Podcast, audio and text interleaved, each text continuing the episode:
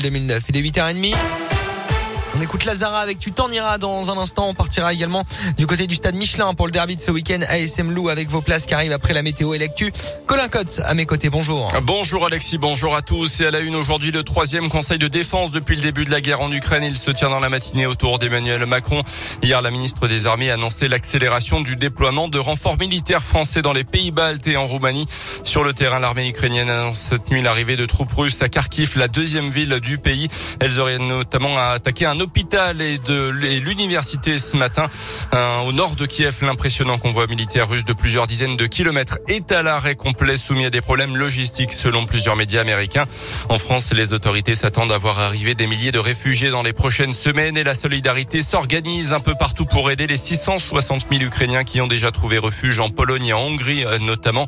Alors justement, comment aider les Ukrainiens? Cette question, vous êtes certainement nombreux à vous la poser depuis le début de l'offensive russe. Plusieurs collectes de matériel ont été mises en place dans la région, Vichy ou Châtel-Guyon, Châteauguay, Vic-le-Comte notamment. Et là, Pratisova, ukrainienne installée depuis 15 ans a décidé de se concentrer sur les besoins en médicaments. C'est son papa chirurgien dans un hôpital en Ukraine qui lui a fait une liste de produits nécessaires, des produits que l'on trouve facilement dans une salle de bain, mais qui pourraient faire une énorme différence. On l'écoute. Cause des bombes, le verre il explose, le verre il tombe sur les bébés, ils se coupent les maniques, ils savent plus où il faut y aller, ils peuvent pas courir tout de suite dans les bunkers, dans les souterrains dans les métros et puis ils tombent, ils sont ramenés aux urgences également. Il y a besoin de beaucoup de compresses, des choses pour arrêter les saignements, des garrots, de l'iprane, paracétamol, ibuprofène, aspirine, anti-inflammatoire, il y a des antiseptiques, médicaments contre les diarrhées, contre le nausée. Ouvrez vos petites pharmacies dans les salles de bain. Regardez si vous avez les boîtes. Je peux vous dire que j'ai envie de pleurer, mais j'ai plus de larmes à pleurer. Maintenant, c'est la place à l'action et l'action concrète. Des points de collecte ont été établis dans les mairies de Chamalières, Volvictière et bientôt Cournon. Pour en savoir plus ou pour proposer votre aide pour la collecte et le tri des médicaments, vous pouvez envoyer un mail à l'adresse ukraine.auvergnat.gmail.com.